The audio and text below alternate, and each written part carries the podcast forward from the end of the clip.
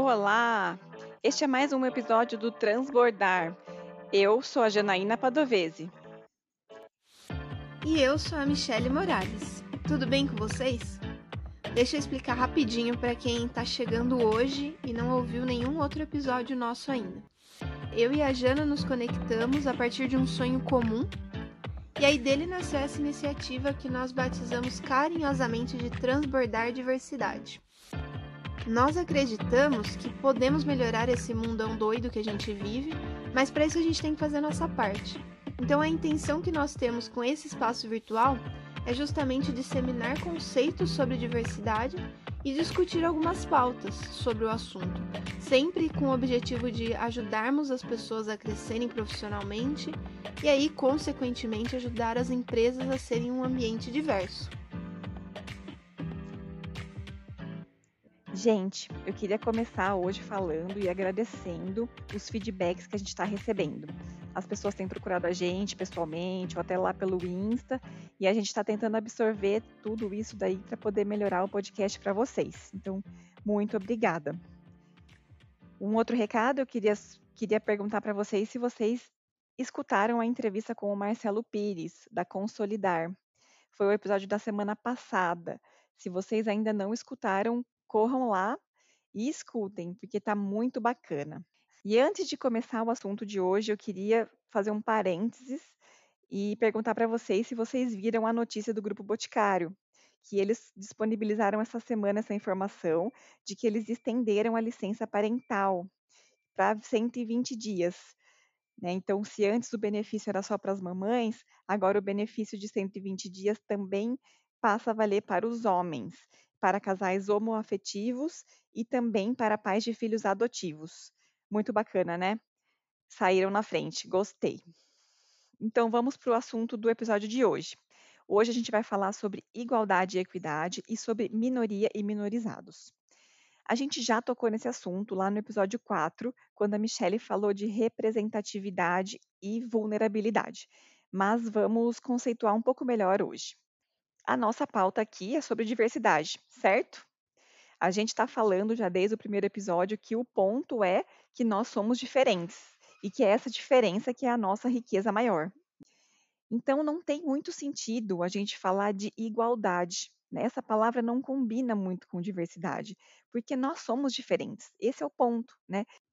Eu vou ler para vocês a definição de diversidade lá no dicionário. Então, diversidade é qualidade daquilo que é diverso, diferente, variado, variedade. E também é conjunto variado, multiplicidade. Então tá, então se a gente não fala de igualdade, então qual é o termo que a gente deveria usar, né?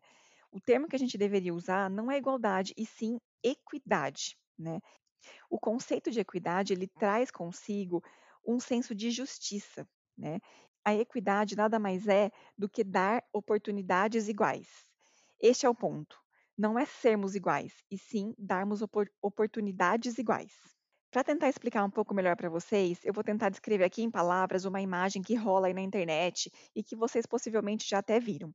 Né? Então, a gente tem lá um campo de beisebol, me parece que é beisebol, não tenho tanta certeza. É, nesse campo ele existe, existe, um cercado, né? E existem pessoas tentando assistir o jogo do nível do solo, né? Só que para conseguir ver o, o, o jogo, as pessoas têm que conseguir olhar por cima desse cercado.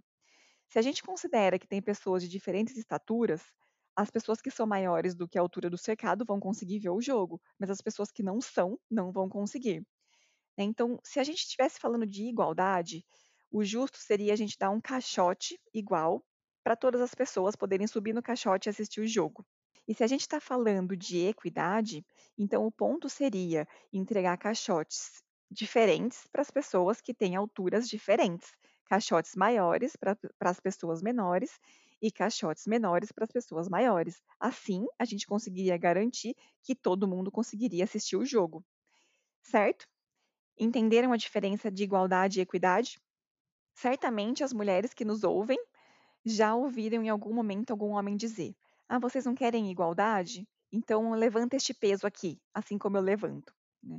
Certamente os homens que falam, que fazem esse tipo de brincadeira, não, não sabem a diferença né, de igualdade e de equidade. É óbvio que nós temos diferenças biológicas. Homens e mulheres são diferentes.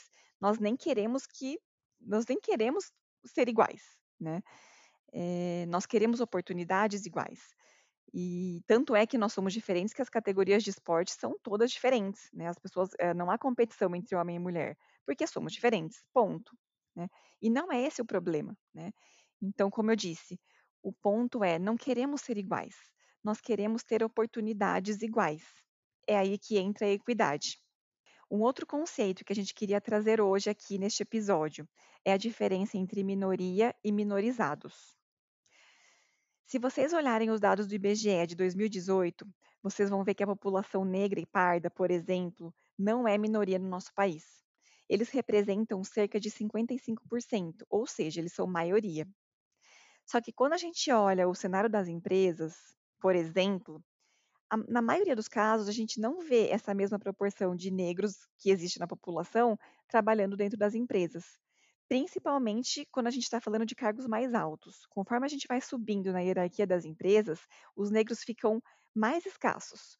Eles não representam a porcentagem da população negra no Brasil.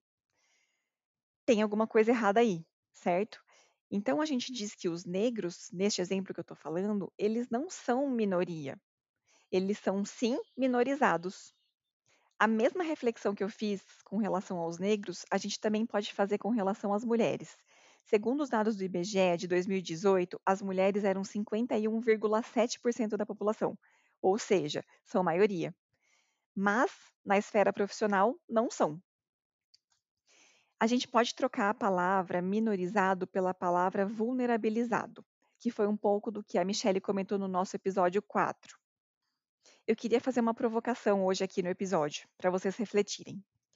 Você é a favor das cotas? A lei, por exemplo, exige que uma porcentagem da população de uma empresa seja de pessoas com deficiência. Em muitas discussões, a gente vê as pessoas se posicionando dizendo que as cotas são injustas, que as pessoas deveriam colher os seus frutos pelo seu próprio esforço, né? ou seja, por meritocracia.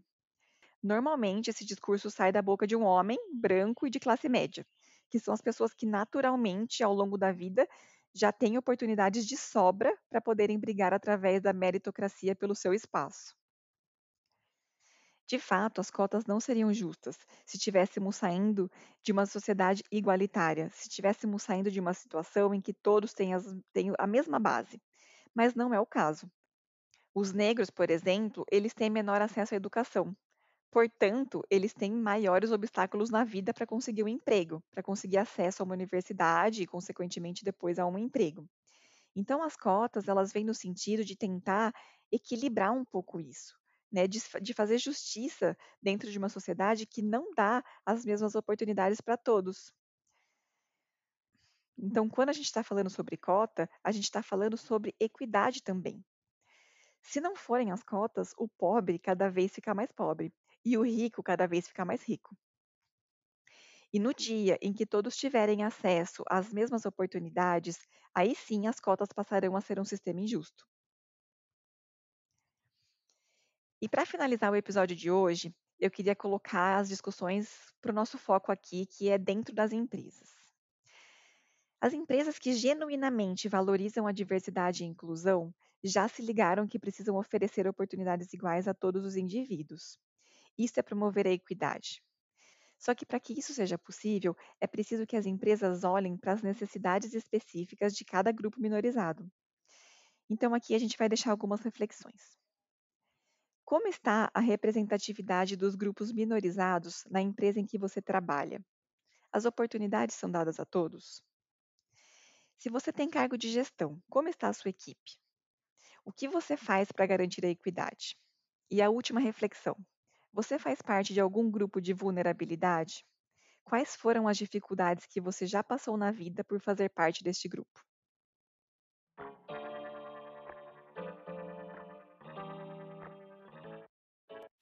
Pessoal, esse é o episódio de hoje e nós esperamos que vocês tenham gostado e que o conteúdo tenha sido útil para vocês. Se você é novo aqui, seja bem-vindo e fiquem à vontade para divulgar o Transbordar Diversidade Podcast. E eu queria lembrar que nós estamos disponíveis no Spotify, no Deezer e no Instagram, lá no transbordar.diversidade. Se você tiver algum comentário, alguma sugestão ou queira simplesmente conversar com a gente, entre em contato conosco pelo e-mail, esse que está aí na descrição do podcast. Até a próxima, pessoal! Tchau, tchau!